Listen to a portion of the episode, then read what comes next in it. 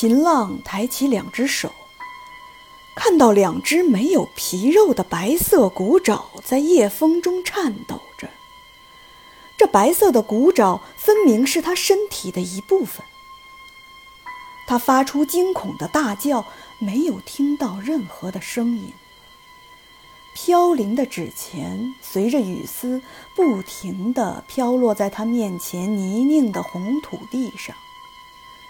送葬的队伍正在经过他前面的道路，唢呐声、哭泣声响成一片，近在咫尺。秦浪却充耳不闻，脑海中只是在反复询问着自己：“我死了吗？不然。”我怎么会变成了一具白骨？那道门，一定是那道门改变了我。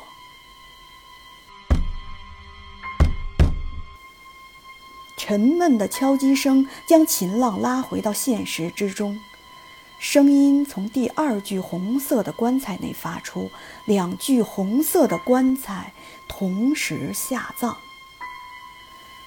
冥婚。秦浪屏住呼吸，如果他还有呼吸的话，目送第二具棺材从他眼前经过，清晰地听到棺椁中有竭力挣扎的声音。活埋？